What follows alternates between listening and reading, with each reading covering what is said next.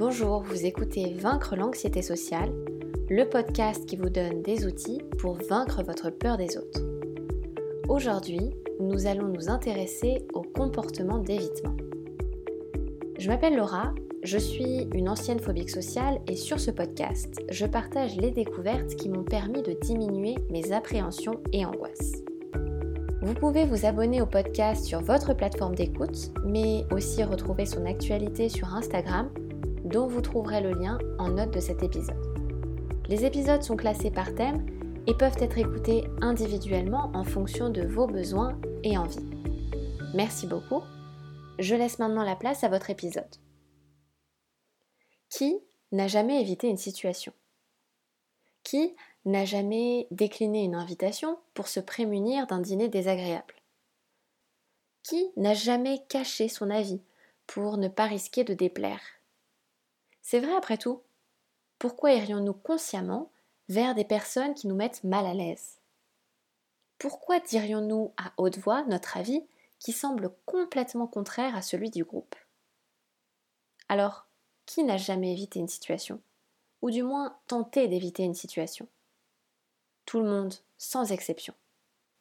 Et pourtant, ce comportement a des conséquences les chercheurs se sont aperçus que le dénominateur commun de toutes les phobies qui existent sont des évitements répétés et systématiques.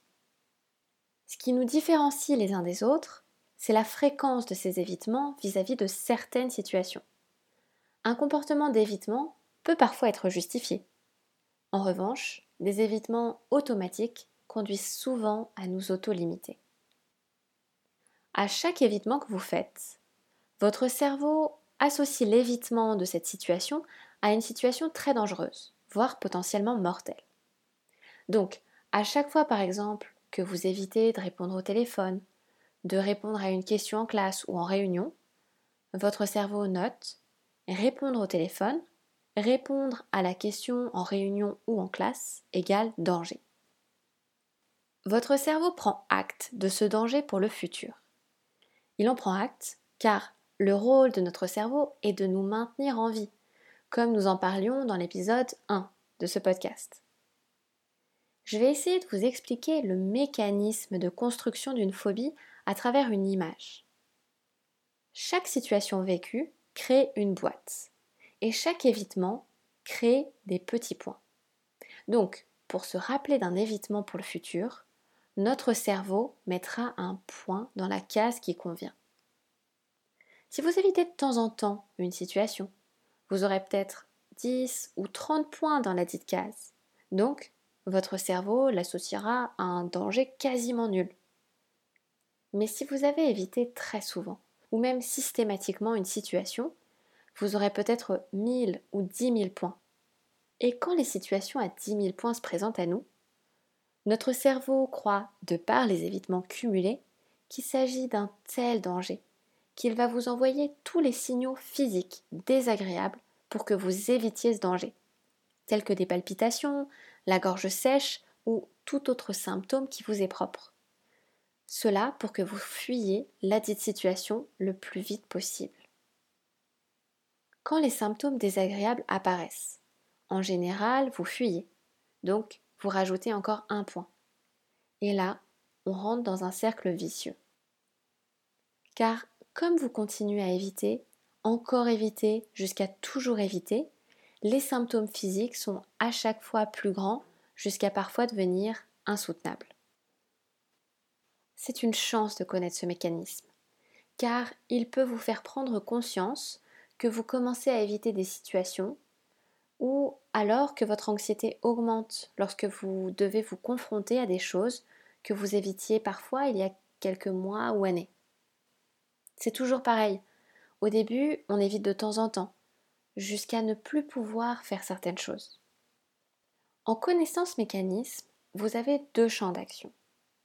Vous en servir pour vous-même et sortir de ce cercle vicieux, et aussi en parler autour de vous.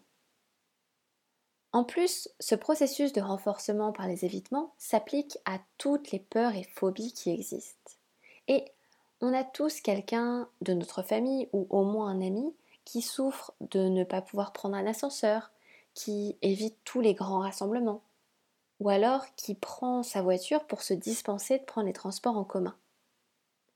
Pour la phobie sociale, au départ, on ne va pas à une soirée car on a la flemme et en même temps un peu car on se sent vulnérable en ce moment. Un autre jour, c'est parce qu'on n'aime pas cette personne qui y sera. Puis, au fur et à mesure, lorsqu'on se retrouve contraint d'aller à cette soirée d'entreprise, c'est la crise de panique. Ça peut être pareil pour un de vos amis. Au départ, il prendra juste sa voiture car les transports en commun c'est sale et ils sont trop souvent en retard, mais aussi car on s'y sent un peu enfermé. Puis à éviter, éviter, éviter, le jour où il n'a pas le choix que de les prendre, la situation peut être très traumatisante, voire même impossible. La bonne nouvelle, c'est que rien n'est irréversible. Le cerveau est un organe très flexible. Il peut s'adapter à une situation, mais aussi désapprendre ce qu'il a appris de travers. Ainsi, même si le cerveau a retenu que certaines situations étaient dangereuses, il peut s'adapter et peut comprendre qu'elles ne le sont désormais plus. Et ce sera tout l'objet des épisodes qui vont suivre.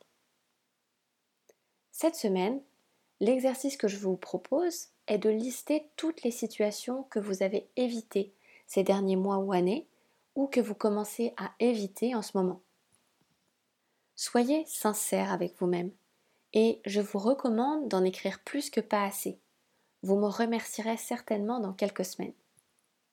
Vous pouvez lister les situations sur papier si vous préférez, mais je vous conseille de les écrire sur tableur.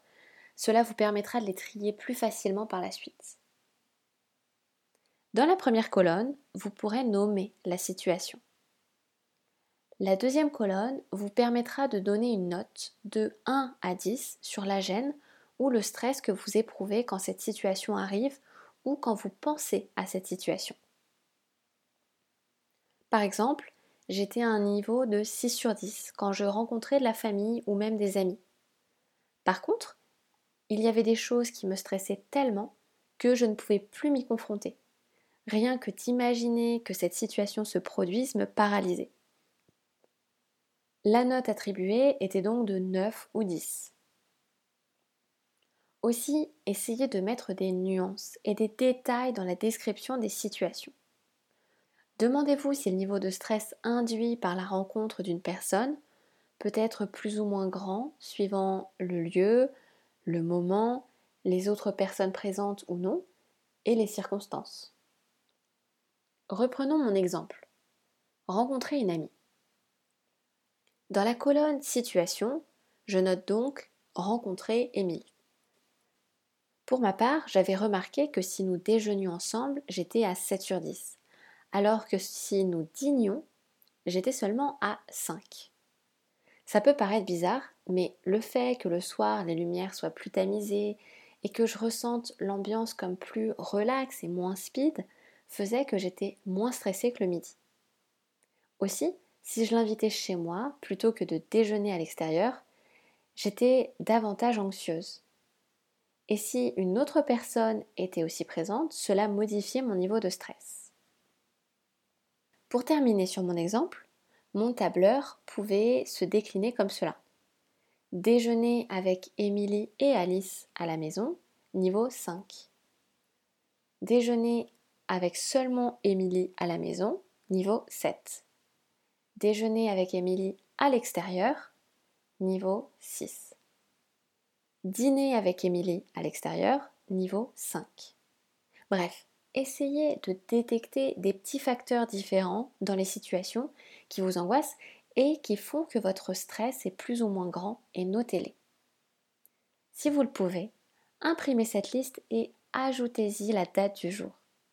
Ce sera comme le témoin et le point de départ de votre chemin vers plus de sérénité et de liberté elle pourra vous être d'un grand réconfort quand vous aurez l'impression de stagner ou de ne pas avancer dans votre guérison. J'espère que cet épisode vous aura plu. Vous pouvez dès maintenant vous abonner à mon podcast sur votre plateforme d'écoute pour être notifié de chaque sortie d'épisode.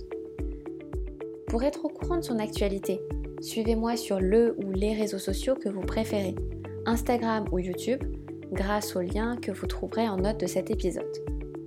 Si vous souhaitez faire une action simple pour faire connaître ce podcast, mettez une note 5 étoiles ou laissez un commentaire si cet épisode vous a plu.